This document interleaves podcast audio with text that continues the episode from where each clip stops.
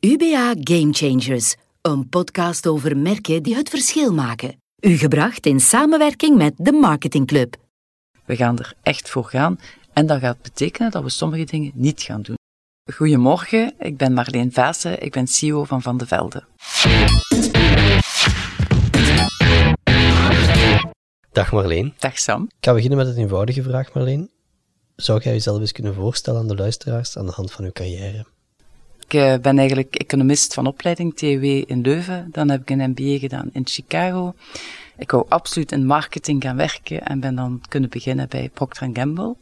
Uh, eerst in België en daarna internationaal. Dus ik heb uh, zowel in het lokale marketingteam als Europees marketingdirecteur geweest. En van daaruit ben ik algemeen directeur geworden bij Douwe Egberts, de koffie. Uh, daar ben ik, uh, bij Lee ben ik 13 jaar geweest. Eerst vijf jaar in België en dan internationaal. Ik heb de centrale marketingteams opgestart uh, en ook het R&D-team geleid.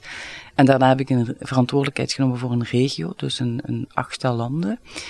En van daaruit ben ik CEO geworden van Greenyard, dus eigenlijk beursgenoteerd fruit en groente. Een groep van um, aan 4 miljard. Dus dat was een grote groep.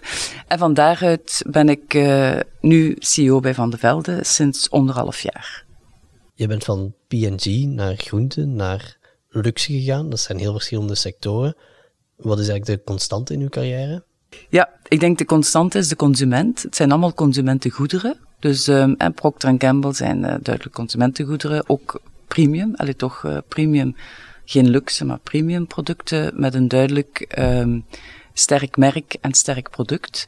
Bij Sarali, bij de koffiedouwe Egberts, zeer sterk merk, maar ook een sterk product. Daar heb ik ook de lancering van Senseo gedaan. En uh, Greenyard was daar een beetje een ander, omdat we daar wel een sterk, uh, blijft natuurlijk wel een consumentenproduct, maar daar uh, zit je in een categorie waar weinig merken of geen merken zijn.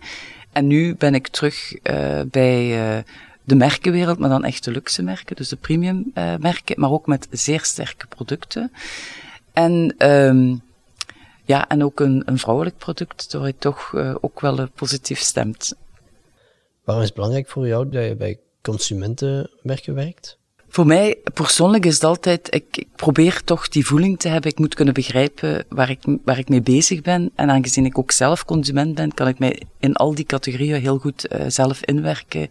En, en dat, uh, dat element is, is altijd um, belangrijk geweest. Ik vind dat leuk, maar dat geeft mij ook energie en passie en dat helpt mij. Dus het moet redelijk concreet blijven uh, in een merk, ja. Je werkt dan nu bij Van de Velde. Hè? Uh, misschien heel eventjes kort voor de mensen die het niet weten. Wat is Van de Velde? Wat doen ze? En wat is de missie? Wat is de visie? Dus Van de Velde is eigenlijk een luxe lingeriebedrijf. Uh, dus wij, wij ontwikkelen, wij designen, produceren en verkopen luxe lingerie. Uh, onze missie is shaping the body and the minds of women. En dat is wel heel belangrijk. Dus enerzijds shaping, ons product geeft shape, geeft steun, geeft vorm aan vrouwen. Maar wat nog veel belangrijker is, als je de juiste lingerie draagt en je voelt je goed, dan voelt je goed, dat straalt uit en dat geeft een uplift aan vrouwen. En wij zeggen altijd, wij komen allemaal werken, want wij doen iets goeds voor vrouwen. Dat is eigenlijk wat ons verbindt in het bedrijf. We hebben ook 85% van onze medewerkers zijn ook vrouwen. En wij zijn voor vrouwen en wij doen iets voor vrouwen. Dus we hebben de vrouw achter de vrouw. Dus dat is eigenlijk wat de grote drijfkracht is uh, binnen het bedrijf. Wij doen iets voor vrouwen. Als je dat dan vertaalt, eigenlijk zijn we een luxe merkenfabrikant van lingerie, die aangeboden wordt in een extreem grote range van maten en uh, vormen, omdat we uh, juist willen dat iedere vrouw de juiste uh, maat kan dragen. En eigenlijk het moment of truth is voor ons de paskamer, eigenlijk waar onze retailpartners of de lingerie-stylisten helpen om de consument de juiste juiste product te vinden. En het aha-moment is als ze de eerste keer, vooral mensen die voor de eerste keer een primadonna of een Marijot aandoen, vooral dames die misschien wel zwaarder gebouwd zijn, die dan eigenlijk een product vinden dat hun perfect past. Dat is een opluchting dat er ook nog mooi uitziet, want uh, voor iets zwaarder vrouwen, die zijn wel mooie dingen, maar dat is nooit in hun maat, of nooit juist, dat past nooit goed. En dat is eigenlijk waar wij het verschil maken in de markt, en dat is ook waar wij voor staan. En dat geeft die uplift van vrouwen, dus dat is shaping the mind, eigenlijk ook de, de mind, niet alleen dat je een goed product hebt, maar het geeft je ook mentaal uh, een boost. En we weten bijvoorbeeld vrouwen die s'morgens ook echt een lingerie kiezen en die zeggen, ah, ik zie er goed uit en ik voel mij goed. En het is daarvoor dat we iedere dag komen werken en dat we het verschil willen maken voor onze consumenten. Van der Velde is een, is een groot bedrijf, is ook een beursgenoteerd bedrijf, maar het is nog steeds een familiebedrijf ook.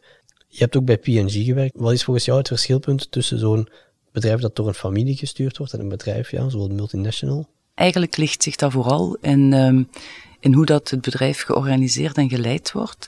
Wat, het verschil brengt van een, een familiebedrijf is eigenlijk, ze kijken veel meer op lange termijn. Dus zij hebben echt wel, dat bedrijf is hun patrimonium, dus zij kijken daar heel anders in. In de meeste familiebedrijven is de familie ook opgegroeid in de sector. Die kennen die sector door en door. Dat is echt niet te onderschatten wat toegevoegde waarde dat brengt voor een bedrijf. Zij kijken ook door een kleine tegenslag, maar bijvoorbeeld nu met de coronacrisis. Uh, de opmerking vanuit de familie was, weet je, Van de Velde, wij bestaan 100 jaar, we hebben de Tweede Wereldoorlog overleefd, we gaan dit ook overleven. Dat is dus echt niet van oei oei, nu hebben we een slecht jaar of uh, het kwartaal gaat slecht zijn. Nee, weet je, dat komt, onze fundamenten zitten goed en we gaan goed. Dus dat is één heel belangrijk verschil.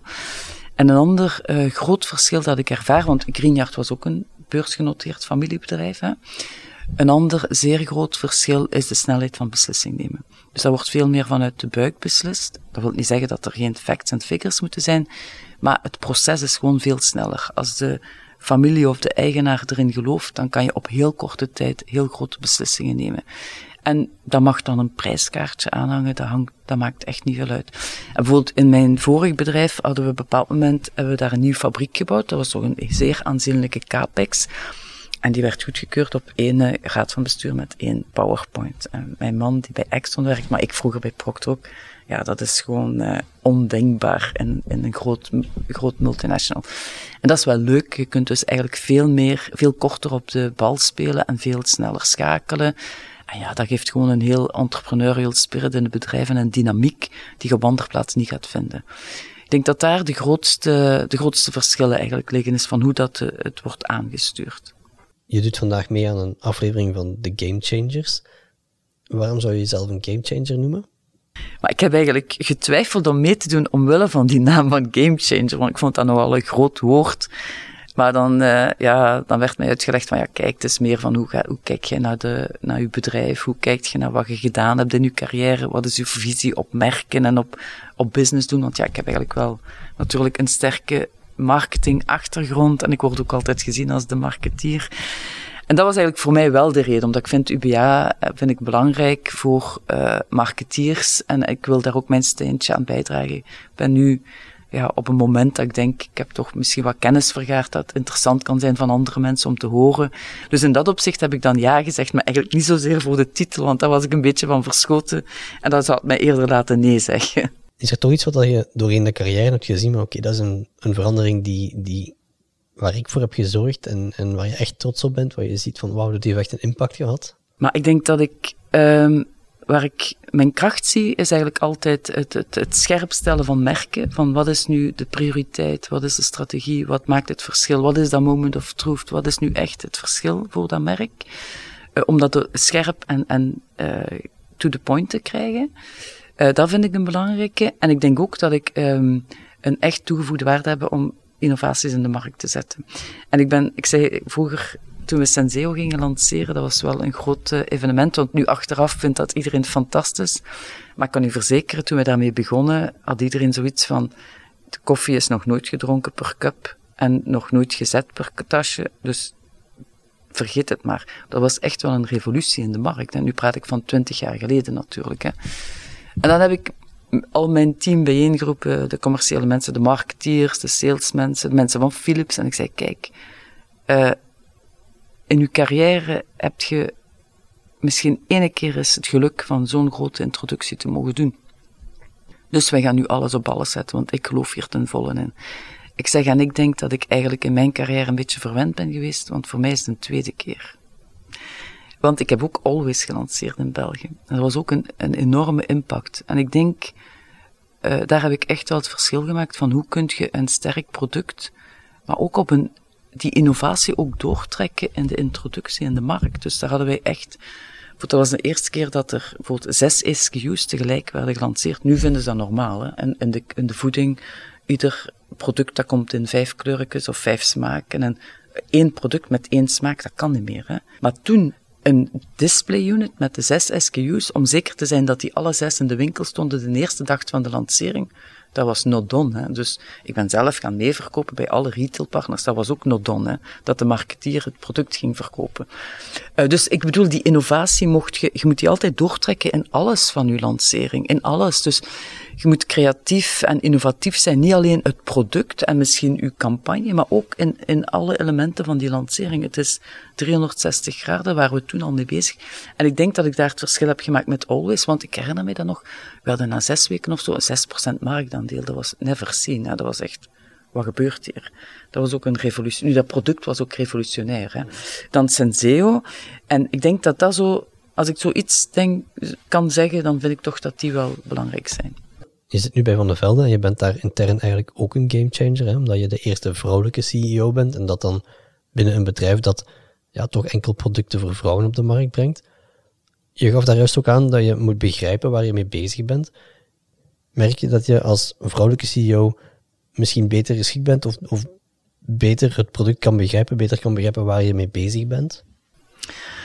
Um, maar ja, dat is een Enerzijds ben ik eigenlijk altijd van het principe van een CEO moet een, moet een goede CEO zijn. Hè? Dus onafhankelijk man of vrouw. Want ik denk wel dat belangrijker is dat je um, ja, de capaciteit hebt om de job te doen, dan dat je vrouw bent of geen vrouw. Um, ik geloof ook heel sterk in de diversiteit van teams. Dus je moet zowel mannen en vrouwen op een team hebben. Maar om nu specifiek op uw vraag te, te komen van, oké, helpt dat nu al in een business waar je alleen producten verkoopt aan vrouwen om vrouw te zijn? Ik denk het wel. Ik denk ten eerste heb ik al heel veel, krijg je heel veel positieve reacties, vooral vanuit uh, de organisatie. Je moet weten, 85% van onze medewerkers zijn vrouwen. Dus ja, dat is ook wel een reflectie binnen het bedrijf van waar wij voor staan. En vooral omdat wij ook willen iets doen voor vrouwen. Dus helpt dat. Dus in dat opzicht, dus meer naar missie en visie toe, is dat een, een onderlijning van uh, dat we ook staan voor wat we zeggen. Daarnaast um, denk ik, zie ik ook wel dat het helpt om beter uit te leggen um, wat onze missie en visie is. Wat ook uh, vooral bij productontwikkeling en zo, dat je toch een andere discussie kunt hebben. Want je moet weten, als je nu dat product puur technisch bekijkt, hè, dus we hebben een, een team van wel 70 of 80 mensen, designers, patroonontwerpers, stiksters, om prototypes te maken. Dus dat is eigenlijk een heel in een Belgisch bedrijf denk ik dat je nog weinig bedrijven vindt met zo'n groot R&D, ontwikkelingsteam. Hè. Dus, maar dat is omdat wij echt, en alle modellen bij ons worden doorgepast op echte pasdames, dus echte vrouwen. En als je één familie kiest van uh, één soort eh, kant of familiekleur bij Primadonna, dan maken wij daar 234 verschillende soorten BH's van. Verschillende maten. Hè. Dus we hebben 30.000 SKU's, dus dat is eigenlijk ongelooflijk voor zo'n bedrijf dat wij zoveel SKU's hebben. Maar dat is juist onze USP. Wij zorgen voor iedereen dat hij de perfecte maat kan vinden. Dus maar technisch zijn we enorm goed georganiseerd en geëvolueerd. En we weten, dat, dat team weet echt wat het doet. Hè. Natuurlijk kunt jij technisch een perfect, heel goed product hebben. De vraag is, wat doet dat product dan uh, met de consument? Of hoe krijgen we dat verkocht aan de consument om ze daarin te krijgen? Daar beginnen die emoties. Hè. Bijvoorbeeld, uh, prima donna, dames die iets zwaarder gebouwd zijn, maar eigenlijk zijn die wel trots op hun boetem. En die willen die ook wel mooi hebben. Maar wat was er vroeger? Waren alleen saaie, zeer functionele, goed ondersteunende BH's. Maar ja, die ziet ook graag iets dat een beetje frivol is en waar ze zich kan denken van, kijk, wil ik soms zeggen, als ik een zware meeting heb, dan doe ik mijn rooi setje aan, want heb ik, niemand hoeft dat te zien, maar ik weet dat ik wat extra power in huis heb. En dat is, um, zijn dat soort gevoeligheden die wel uh, belangrijk zijn als je meewerkt in de marketing en in de sales om zo'n vrouwelijk product aan vrouwen te verkopen. Toen je aankwam bij Van der Velde waren er heel wat challenges, waren er heel wat wijzigingen nodig. Kan je daar wat meer over vertellen? Ja, ja. toen ik aankwam uh, waren er toch wel wat problemen uh, bij Van der Velde. In de zin van onze verkoop stagneerde en maar onze winst was erg gedaald. En er was ook in het bedrijf uh, geen dynamiek. En wat er eigenlijk gebeurd is, dat er, uh, ja, er, werd, er zijn te veel uh, projecten opgestart. Er was, we gingen van alles doen. Um, er was ook heel sterk ingezet op e-commerce, maar op een zeer agressieve manier, zonder rekening te houden met de DNA en de key drivers van onze business. En dat maakte dat er toch wat problemen waren. Dus de eerste, mijn eerste dag was, uh, was er een internationale meeting met de top 50 van het bedrijf. Die stond ingepland, ja, dus dat was eigenlijk mijn dag twee. Dus ja, we hebben die laten doorgaan. En dus ik zei van, ja, kijk, dit is mijn eerste werkdag. Um, wat zouden jullie doen als jullie CEO waren? En dan heb ik ze in werkgroepjes laten zeggen van, oké, wat raad heb je aan mij te geven? En een van de dingen was, ja, wij zitten met veel te veel dingen bezig. Wij weten niet meer met wat, wat onze focus is. Dus daar heb ik dus duidelijke strategische keuzes maken, wat wel, wat niet. Maar ook terug te gaan naar het DNA van het bedrijf. Wij hebben een product dat, uh, dat vrouwen willen passen, dat intiem is, dat duur is, dat goed moet passen. En als het goed past, heb je echt een superieure kwaliteit. En dat waren we een beetje uit oog verloren. Want een kritisch element daarbij is juist die lingerie-stylist in de winkel die de mensen helpt om die juiste maat te vinden, om ook de juiste vorm van BH te vinden die bij haar het beste past. En dus uh, e-commerce is belangrijk voor ons. De mensen moeten kunnen online kopen, maar het blij, onze core en het belangrijkste blijft uiteindelijk het persoonlijk contact met die consument om hem te helpen de juiste maat te vinden en dat aha-moment te hebben van wauw. En dat waren we uit oog verloren. En daar hebben we nu terug volledig op ingezet. En dus hoe willen wij terug sustainable groeien? Want het moet duurzaam zijn, uh, de groei. Door in te zetten op onze merken en onze retailpartners. Omdat we dan juist kunnen zorgen dat het juiste merk met het juiste product voor de consument aanwezig is en dat er de retailpartner helpt om de consument dat te vinden. We hebben onze USP terug vastgelegd, die was verloren. We hebben onze visie, terug uh, naar voren gebracht en we hebben terug de values van het bedrijf in kaart gebracht. Dus de echte, de structurele dingen van een bedrijf hebben we teruggelegd. Dus daar heb ik enerzijds refocus op de merken en refocus op wat is belangrijk voor de consument. En anderzijds, je kunt niet, een bedrijf kan maar zoveel strategische projecten doen als er zijn. Ik denk dat daar de, ook um, het belang is van, van een, een CEO, van te zeggen, wat doen we wel, wat doen we niet. Bijvoorbeeld, toen we Senseo gelanceerd hebben, we gezegd, kijk, we hebben nu de grootste innovatie. We gaan dat ook de grootste maken. We gaan er echt voor gaan. En dat gaat betekenen dat we sommige dingen niet gaan doen. Dat was voor de mensen heel moeilijk. Eerst iets niet doen. Ja, maar we blijven alles doen. Nee, we gaan dat goed doen en sommige dingen minder. En ik denk dat ik daar ook wel dikwijls, omdat je daar straks de vraag stelde, ik denk, uh, gamechanger is een groot woord, maar ik denk dat dat, um, dat je zo wel het, het spel kunt veranderen door duidelijke keuzes te maken en te zeggen wat doen we wel, wat doen we niet. En dat ook consistent door te trekken. Bijvoorbeeld op IT hadden ze heel veel dingen en we gezegd, nu gaan we dit doen en we gaan het tegen die moment doen. We hebben het ook op die dag afgeleverd en dan hebben we ook gecelebreerd van kijk, we hebben het gedaan. Terwijl er voordien te veel projecten liepen waar niks van afgewerkt werd. En dan hebben de mensen het gevoel dat ze heel hard moeten werken en er komt niks uit. En dat moeten we proberen te vermijden. Ik denk dat ik daar het grote verschil maak. En dat vanuit, aangezien we een merkenbedrijf zijn, natuurlijk vanuit het merk gedreven. Dus wij zijn, als je strategisch kijkt, wij zijn een, een merkenbedrijf met luxueuze premium producten. En dat moet de drijver zijn. Wij gaan niet zoeken om onze supply chain uit onze kostprijs nog eens een euro te halen. Daar gaan we de wereld niet mee veranderen in mijn vorige bedrijf, waar we private labels hadden, daar moest die logistieke kost het laagste van de markt zijn. Want daar kon je echt een verschil mee maken. Private labels is een totaal ander businessmodel dan merken. En bij merken is de nadruk op innovatie, het merk, eh, de beleving van de consument. En daar moet je de juiste keuzes maken. Wat doen we, wat doen we niet? Op welke manier heb je beslist hoeveel projecten er mochten zijn en welke de prioriteit dan krijgen? Dat was een oefening, um, een belangrijke oefening, die ook nog snel moest gebeuren, want het was eind december en het jaar begon in januari en de budgetten waren niet goedgekeurd. De Raad van Bestuur had het budget afgekeurd. Dus dat was wel even een stressmoment op het moment dat het jaar begint.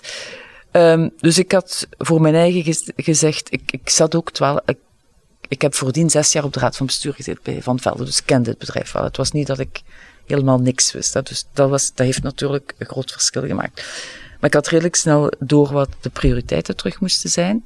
En dan heb ik um, gewerkt met een klein team. We hadden dus 110 strategische projecten. Ik heb gezegd, we kunnen er maar 20 doen. Dus we gaan naar 20. Dus ja, dat was uit mijn buikgevoel. 20, dat leek mij rondgetal. Significant minder en heel duidelijk 20. Ik had dan ook de grote pilaren die ik zag, die heb ik heel snel uitgeschreven van, uit mijn buik, van, ook van de kennis van het bedrijf, van mijn marketingkennis, van de drivers moeten zijn het merk, de retailpartner, digitaal. Onze organisatie moet beter en onze IT. Dat waren de vijf grote blokken die ik zag. En die waren eigenlijk ook terug uit die internationale werksessie gekomen. En dan, oké, wat brengt het op? Wat brengt het op? Hoe snel kunnen we doen? Hoeveel kost het om het te doen? Puur grote orders. En dat is dan het verschil tussen familiebedrijf en zo'n multinational. Want bij een multinational zou je dat moeten uittellen tot op de komma. En hier was van, oké, is het een miljoen of minder dan een miljoen? Is het honderd of de eh, grote orders? En zo zijn we redelijk snel tot twintig projecten gekomen. En voilà, dat was, uh, dat was redelijk uh, vanuit de buik redelijk snel gedaan. Maar het heeft enorm geholpen en het heeft rust in de organisatie gebracht, want er was zoveel nervositeit in dat bedrijf. Maar door dat, dat gaan we doen. En dan, toen we dan het eerste groot project hebben afgeleverd, was hier, wauw, wij kunnen terug dingen afleveren. Die 20, dat was een buikgevoel. Hè? Heb je die 20 dan gekozen omdat je dan een soort van shock veroorzaakt, waarbij dat mensen denken, oei, we hebben er maar 20, laten we dan maar echt de belangrijkste kiezen? Ik denk dat het eerder geruststellend was dan chockerend. Het was van, ah ja, 20, dat zouden we toch moeten kunnen. Want de mensen hadden zo'n beetje het gevoel, ja, wij kunnen niks meer. 20, ja, dat moet haalbaar zijn. En als je dan begon te zeggen wie wat ging doen en tegen wanneer, dan gaf dat iedereen een goed gevoel. En dat werd ook opgevolgd. Dus uh, we hebben dan ook de hele structuur van meetings. Er waren veel te veel meetings. Er zijn nog heel veel andere dingen. Er waren dus zoveel meetings om dan al die projecten op te volgen, dat niemand nog tijd had om op de projecten te werken. Dus ik heb tegelijkertijd ook de meetings significant veranderd. Dus de, de manier van werken werd ook on... Dus dan iedereen had ineens, ah, ik heb tijd om op mijn projecten te werken, ik moet niet naar al die meetings. En het zijn minder projecten. Ah, dat ge... nu kan ik het terug. Dat gaf terug geloof en rust. En dat heeft eigenlijk wel uh, een groot verschil gemaakt. Dus ik denk dat het niet zozeer het shocken, het was eerder van, ah ja, oef, daar zien we zitten. Hier kunnen we mee voort. Wat heb je uit heel die periode geleerd? Wat heb je meegenomen? Wat ik heb meegenomen is dat je dus strategisch loyaal moet blijven aan uw visie en uw missie. En dat je wat uw consument voorstaat niet uit het oog mocht doen. Dat bijvoorbeeld uh, e-commerce een middel is, maar geen doel op zich. Je moet niet uh, gaan denken e-commerce ten koste van alles. En ik denk dat zich daar soms bedrijven aan galopperen. Nee, e-commerce is gelijk we vroeger. Ik, heb dikwijls gezegd in bedrijf. De opkomst van Aldi, de hard discounters.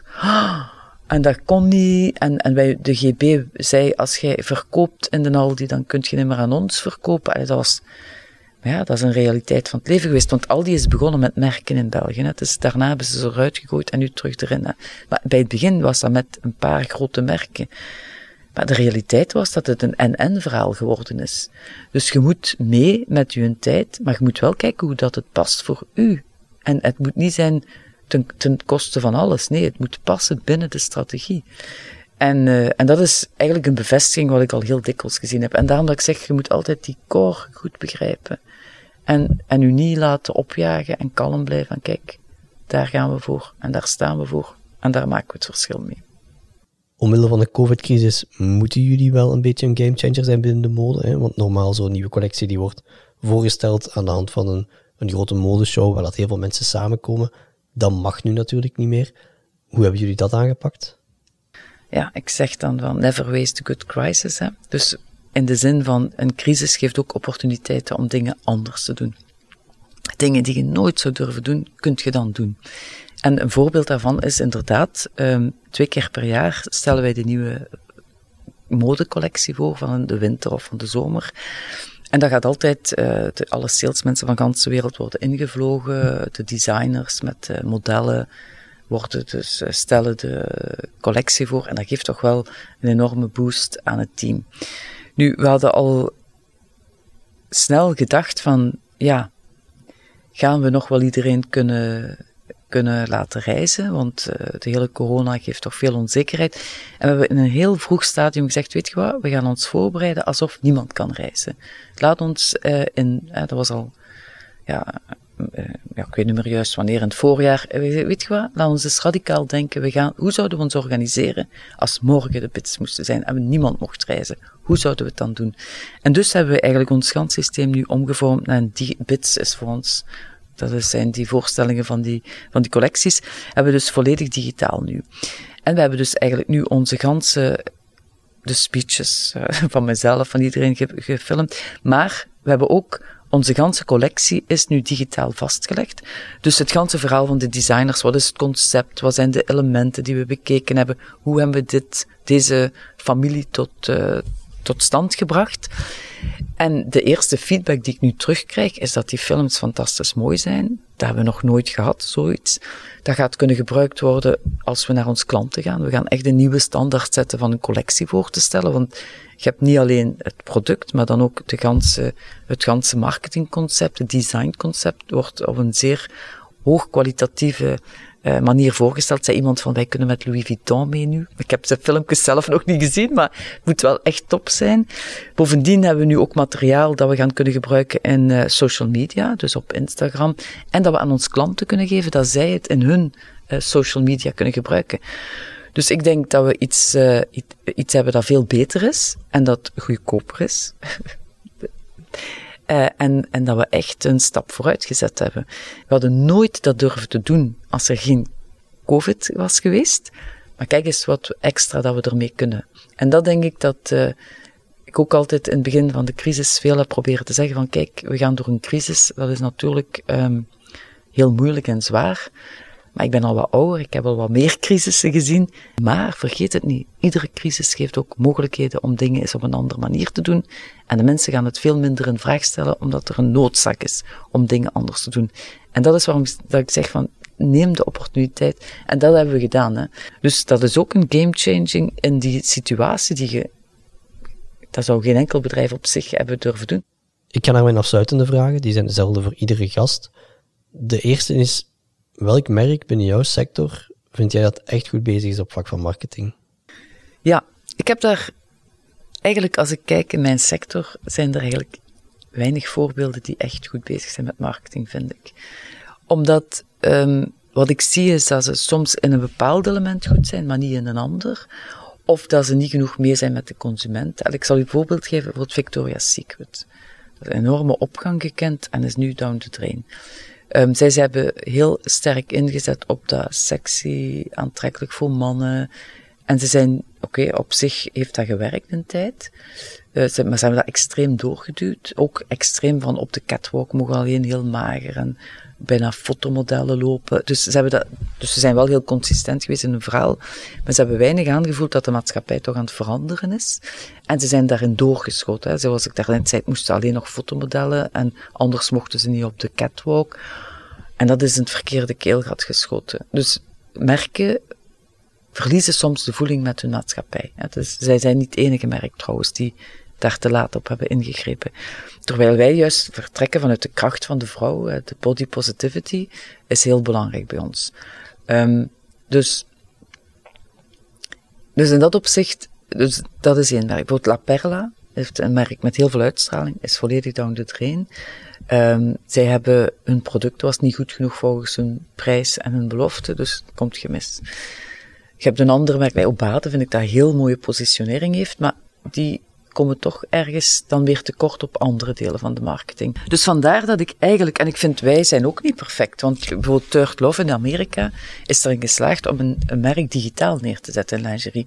Terwijl wij weten dat dat heel veel beperkingen heeft. En ze beginnen nu met het openen van winkelpunten. Wat bevestigt dat wat wij zeggen dat, uh, dat winkelpunten nodig zijn. Ja, zij zouden dat niet doen als het kon zonder. Hè. Dus ik, ik zie weinig merken die eigenlijk in de totaliteit van het spectrum ervoor staan. Laten we het dan wat breder trekken. Als je kijkt naar alle sectoren, over alle sectoren heen, is er dan ergens één merk waarvan je denkt, wauw, die doen het echt wel top? Maar er zijn sterke merken, hè, die, uh, ja.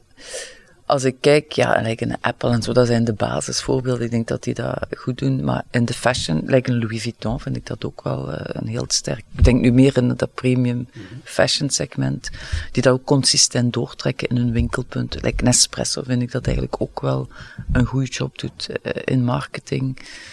Omdat ik denk, wat ik belangrijk vind altijd, is dat je die consistentie terugvindt over de ganse lijn van, van een merk. Hè. Dus een merk is niet alleen het reclamefilmpje.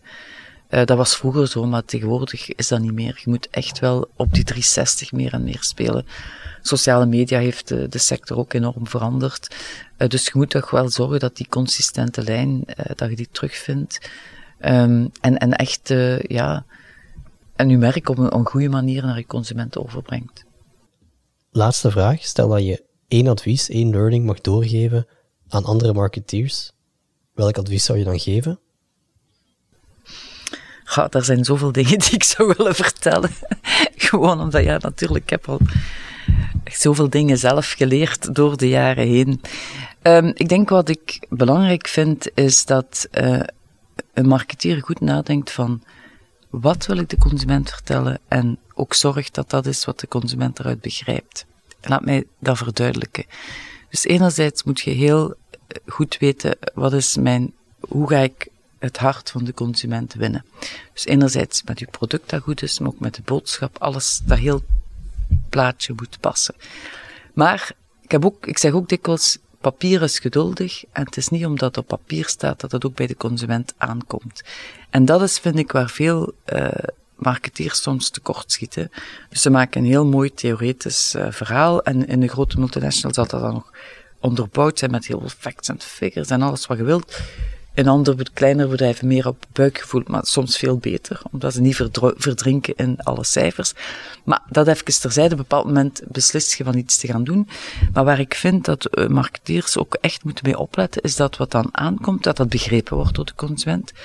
Uh, bij wijze van spreken zeg ik soms van, zou uw moeder begrijpen wat je nu aan mij uitlegt?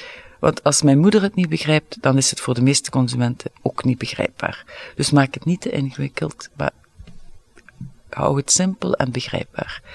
En dan uw actie die je gaat doen, gaat die ook in de field op die moment goed aankomen? Gaat het gebeuren? We hebben het nu nog gehad in juni. Ik was er dichtbij, dus we hadden een actie gedaan, bravo, voor de lingeriewinkels. En we hadden eigenlijk opgeroepen aan klanten om hun lingeriewinkel in het bloemetje te zetten. En de eerste zoveel kregen een bon voor lingerie te gaan kopen. En we hadden dat digitaal helemaal mooi uitgewerkt. Dus die bonnen werden direct digitaal uitgestuurd. Dus was fantastisch, top executie, dachten we. Ging die actie van start en binnen het uur hadden we, ik weet niet hoeveel mensen, want dus de lingerieswinkels hebben hun, hun eh, via sociale media hun klanten geactiveerd, maar op een manier die wij nooit hadden ingeschat. De server ging plat en dan we hadden binnen het uur waren al onze bonnen weg. Dus, we hadden daar, dus de mechaniek zat uh, niet goed, maar we hadden ook totaal verkeerd ingeschat wat het succes dat die actie ging zijn. Dus we hebben die na twee dagen moeten stilzetten. Maar waar ook niet. Dus we hebben, dus uiteindelijk hebben we nu een, een krachtige actie moeten stopzetten. Maar hadden we de executie wat beter ingeschat, hadden we er waarschijnlijk veel meer leverage uit kunnen halen. Dus ik denk dat je ook altijd moet voorbereiden van als het heel goed gaat, wat doe ik dan? Als het heel slecht gaat, wat doe ik dan? En te veel mensen denken maar in één. Zo denk ik dat het gaat zijn en zo is het. Maar de wereld is zo nooit. Je moet in alternatieven denken en je moet denken als het nu wat beter gaat, als het nu wat slechter gaat. En als je die dingen ook voorbereidt, heb je een veel beter executie. En dan komt het verhaal bij meer consumenten op de juiste manier binnen. Want op het eind van de dag, achter uw bureau is alles mooi. Maar het, het, enige wat telt is niet wat achter uw bureau geschreven is. Het enige wat telt is wat die consument thuis gaat beleven. En die gedachte moet je echt altijd meedragen. Dus, um, dus dat is wat ik uh, als boodschap zou willen geven aan marketeers. Dat was de laatste vraag van deze aflevering, Marleen. Bedankt voor het gesprek. Graag gedaan. UBA. Taking brands further. Much further.